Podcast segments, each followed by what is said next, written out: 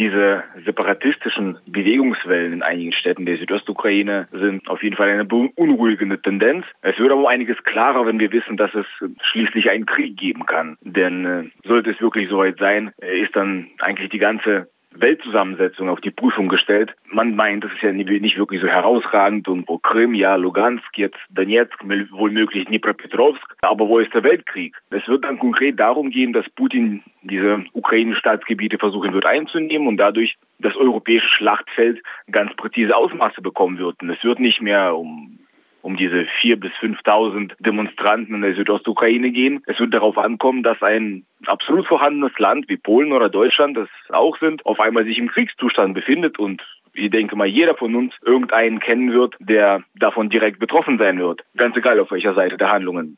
Und dann wird Europa natürlich schauen müssen, wie, weit die mit der NATO in Richtung Osten vorgedrungen ist, sich Asche über den Kopf schütteln und zurückziehen oder anhand der neuen offensiven Bedrohung dann eben das Abkommen erfüllen.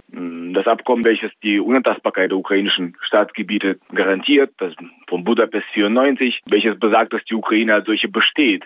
All die Staatsgrenzen, Krim inklusive, ja, so naives möglicherweise heute jetzt klingen mag. Ukraine verzichtet damals auf das drittgrößte Atomwaffenarsenal der Welt, um sich hier diese eigene Unabhängigkeit zu verschaffen. Und das lief mit der Unabhängigkeit deutlich besser, als man es für möglich gehalten hat. Denn mittlerweile haben sich die Menschen dort, ja, die Zivilgesellschaft möglicherweise dort sogar, hat dann geschafft, dass die Regierung so transparent wie möglich zu sein hat und bei Verstößen gegen dieses Prinzip zur Rechenschaft gezogen werden kann. Putin hat ganz unheimliche Angst vor diesen Prozessen. Die Frage ist, hat die EU das etwa auch? Wie weit würden sich dann Deutschland und die EU-Staaten davon beeinflussen lassen?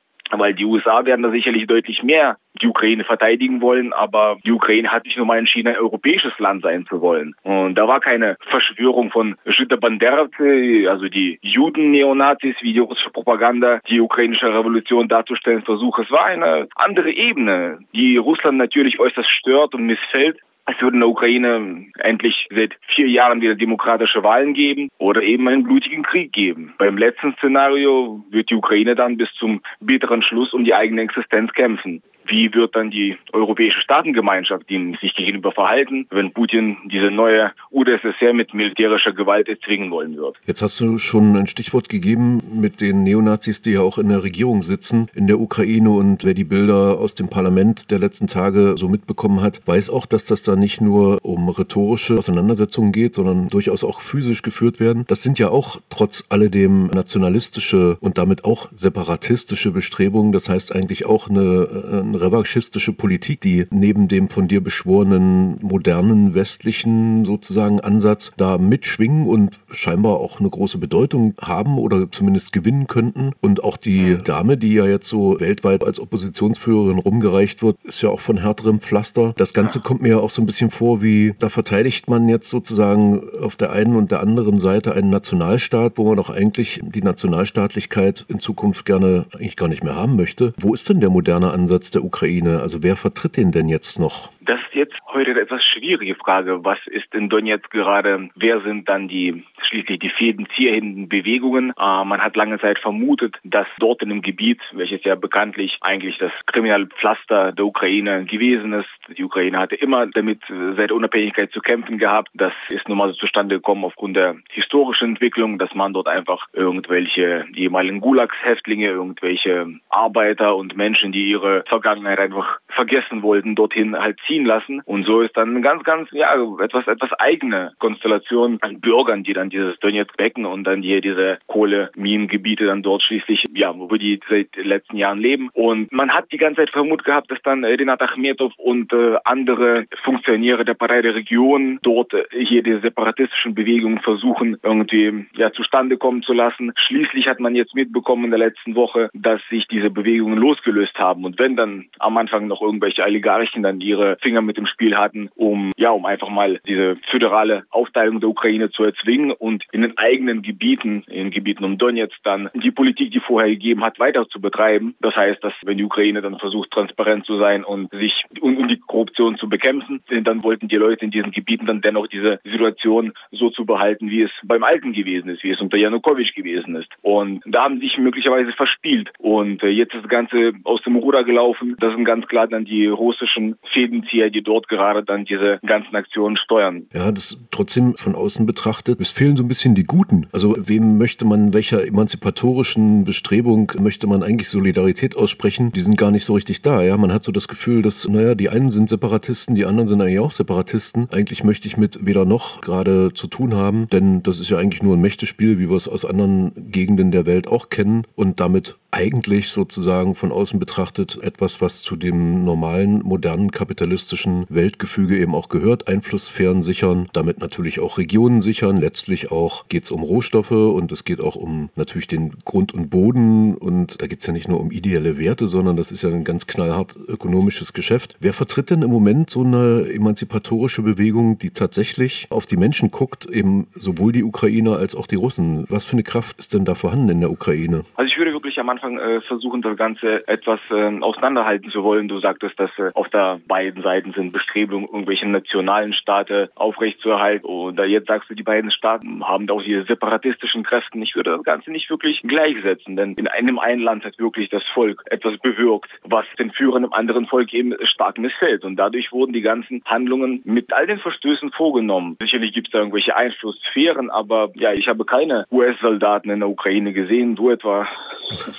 nee, das stimmt, ähm, das stimmt schon. Trotzdem äh, meinte ich ja jetzt eher, also du hast ja da einen anderen Blick drauf. Wer kümmert sich denn gerade darum, dass das, dass das eben nicht so eine Zuschreibungsgeschichte, die Bösen und die und die Bösen und so weiter ist, sondern wer guckt denn jetzt gerade, wie kriegt man das hin? Also wer, wer vermittelt denn da? Die Vermittlungsversuche äh, finden von allen Seiten, also von, von, von bestimmten Seiten dann statt. Die USA und die EU haben schon lange darauf gedrängt, dass dort Dialog geben wird zwischen den, der neuen ukrainischen Regierung und den entsprechenden halt, ja, sag ich mal, Ministern in der Ukraine, äh, in, in Russland meine ich. Und Ukraine hat eigentlich auch die ganze Zeit versucht, dann mit den russischen Kollegen dann in Dialog zu treten. Das passiert nur sporadisch. Das könnte da deutlich mehr passieren. Aber Russland blockiert sämtliche Versuche, dann irgendwie offiziell dann das Ganze zu klären, weil die offizielle russische Sicht ist ja, wir erkennen die ukrainische Regierung erstmal nicht an. Mal sehen, ob sie, wird wir sie nach den Präsidentschaftswahlen anerkennen. Nach Möglichkeit ist dann das Ziel wirklich hier diese Präsidentschaftswahlen in der Ukraine, die für, glaube ich, 25. Mai angesetzt sind, das Ganze eben zu sprengen, dass das nicht zustande kommt und dann eben Stück für Stück die Ukraine abzuspalten. Plan Maximum ist natürlich bis nach Kiew zu kommen. Der Mindestplan ist schon erfüllt mit der Krim. Jetzt natürlich die ganzen, die Einzelgebiete, in denen es immer so brodelt. Ich versuche die ganze Zeit die Situation zu verfolgen, wie es dann in äh, meiner Heimatstadt in Zaporozhye ist. Scheint bisher ruhig zu sein. Und das ist wirklich dann etwas geschichtlich und städteabhängig, wo sich was entwickeln kann. Und wie gesagt, da gibt es schon Versuche, das Ganze diplomatisch zu lösen. Leider kommt es bisher immer noch nicht dazu, dass es tatsächlich stattfindet. Jetzt kann ich mir nicht vorstellen, dass so einerseits die NATO bzw. die NATO-Staaten, andererseits Russland tatsächlich ein Interesse an einer militärischen Auseinandersetzung hat, obwohl es natürlich gerade, haben wir ja gesehen, im Baltikum Truppenverstärkung und so weiter, das übliche Säbelrasseln gibt in so einem Moment. Also ist das ein realistisches Szenario, dass es da tatsächlich zu militärischer Auseinandersetzung kommt? Also wie heiß ist denn das aus deiner Sicht?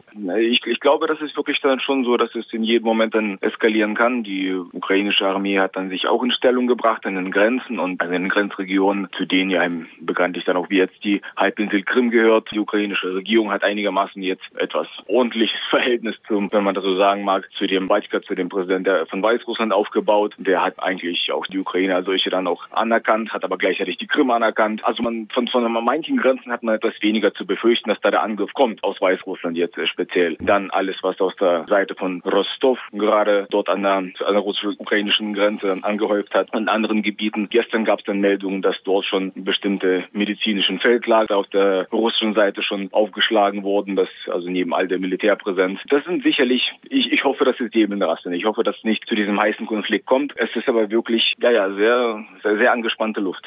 Ja, ich könnte die Frage ja eigentlich nur wiederholen, aber das ist wahrscheinlich auch im Moment müßig. Gibt es eine Chance darauf, dass in der Regierung selbst, also in Kiew, da auch ein Wandel sich vollzieht im Sinne von gemäßigte Kräfte, die im Zweifel auch gemeinsam nach Moskau fahren und dort verhandeln oder sowas? Äh, ja, ja, also die, die ukrainische Regierung ist bereit auf jeden Fall mit Russland hier diesen Dialog anzutreten, was die, äh, dass es dort irgendeinen internen Wandel gibt, dass da irgendwelche prorussischen Kräfte oder ja, irgendwelche Partei der Region, Mitglieder, die jetzt äh, als Präsidentschaftskandidaten dann sich wieder ne, anstellen. Das wird wahrscheinlich nicht so weit sein, weil die Partei der Region hat jetzt ein ganz, ganz marginale Befürworterschichten jetzt, also um die 10 Prozent. Das ist dann, ich würde sagen, dass da Da haben nur, nur die Kommunisten und die Neonazis in der Ukraine noch weniger Anhänger als die ehemalige Regierungspartei der Region. Ansonsten hat man, hat, muss man schon wirklich sagen, dass dann die Handlungen mit der Krim seitens Putin haben die Ukraine vereint und mhm. jeden Tag sieht man immer mehr und mehr ukrainische Fahnen von Balkons runterhängen, überall in der Ukraine und das ist eine Art Solidarisierung, die leider mit solchen Mitteln zustande kam. Wir hoffen natürlich, dass irgendwann der Dialog dort wieder einkehrt. Und äh, gemeinhin, ich sehe ja immer auch lieber weiße Fahnen, noch lieber übrigens rote.